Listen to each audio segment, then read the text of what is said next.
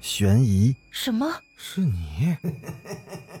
灵异、那个人他居然是飘过来的，他根本就没有腿。奇闻、三天后，警方找到了这辆三七五路公交车。惊悚、别过来！别过来！别过来！欢迎收听《九黎怪谈》。Hello，各位听友，晚上好，欢迎继续收听《九黎怪谈》。今天要给大家带来的故事的名字叫《低下头你就看到我了》。周吉不知道从什么时候起，开始害怕黑夜。他总觉得他需要想起些什么，可又总是什么都想不起来。不过这些都不重要，重要的是，他的妻子牧羊已经很久不在家了。他找不到妻子，更不知道去哪里找。但他总是在早上起来洗漱的时候，发现卫生间有许多妻子散落的发丝。老婆，你回来了？你在哪儿呢？可屋里除了周吉以外，并没有其他人。晚饭后，他也总是听见有人在为他收拾餐具。可回过头看向厨房时，却什么都没有。你是在找我吗？窗户上突然出现了妻子模糊的脸。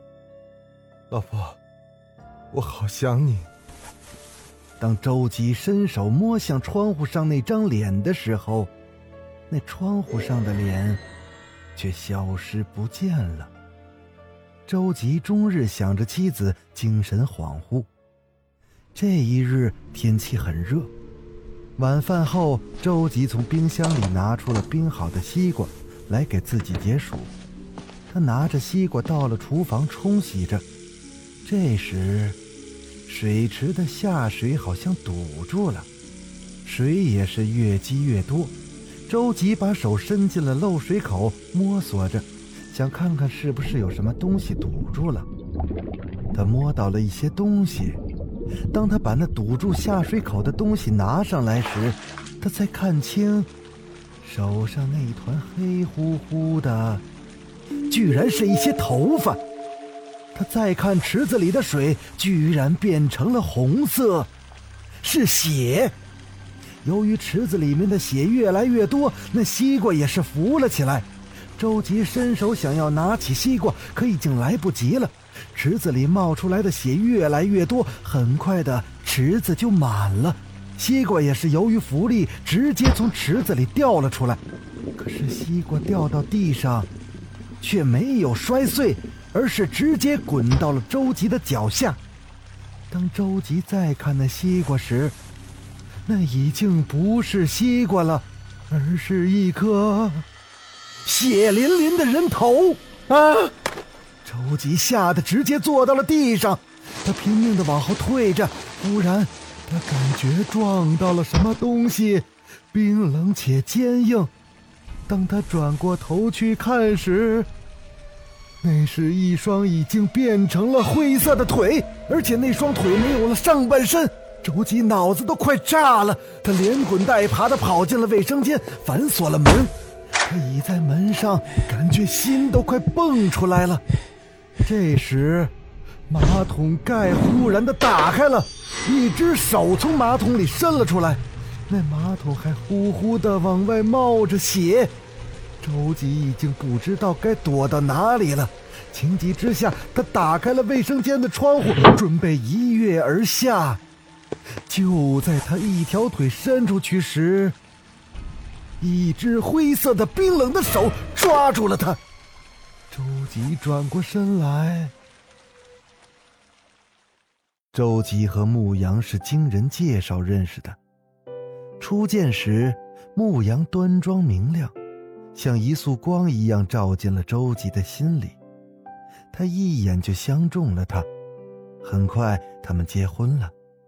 可结婚后没多久，在一次同学聚会上。一个老同学大概是喝多了，也或许是眼红他事业有成、家庭美满，在又一次玩骰子输了之后，把骰盅往桌上一扔，喷着酒气，嘟囔着：“牛什么呀？还不是娶了个千人骑，万人枕的烂货！你他妈说什么呢？我打死你！嘿，哎呀，哎呦，哎呦！”这次聚会在同学们的劝阻中不欢而散了，可事情却像烙印一样烙在了他的心里。最后，周吉不得不花高价请了个私家侦探。他得到的答案是，他的妻子牧羊曾经是某风月场所红极一时的头牌，只是这几年他貌似洗手不干了。周吉无法想象，看上去纯良如他的牧羊，竟然有着如此的过往。从那时候开始，周吉变了。他沉默寡言了，回到家要么就是不说话。你能不能别天天回来就坐在那打游戏啊？我不打游戏，难道打你吗？周吉，你要是有什么不痛快，你说出来。要么就是无休止的争吵，但最终。周吉心里还是选择了原谅自己的妻子，他没有把他知道的那些事情当着妻子的面说出来，他觉得妻子也许会为了这个家而洗心革面，可后来的一件事情让这个本已经慢慢走向平静的家庭，瞬间的崩塌了。那天周吉回家时，他看到了一个男人从他家里走了出来。周吉当时就跟妻子争吵起来，他是谁？你干什么呀？就是一个同事，他来帮我搬点东西。同事？呸！你背着我在家里偷汉子！你胡说什么呢，周吉？我胡说？你原来是做什么的？你自己忘了是吗？你以为自己是什么好东西吗？你调查我？你竟然去调查我？谁没有点过去呀？你竟然调查我！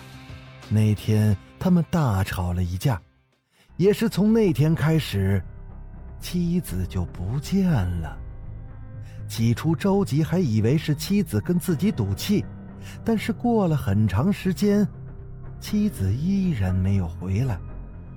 周吉很痛苦，他每天恍恍惚惚的，以为妻子就在身边。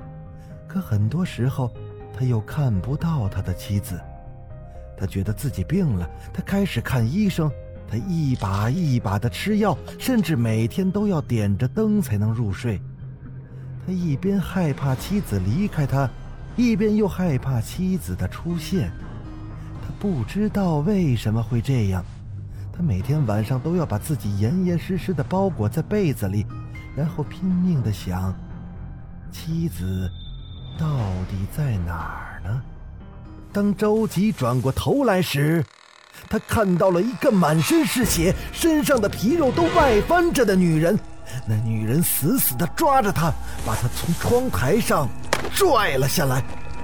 无论周吉如何挣扎都没有用，那女人拖着周吉走出了洗手间，来到了厨房。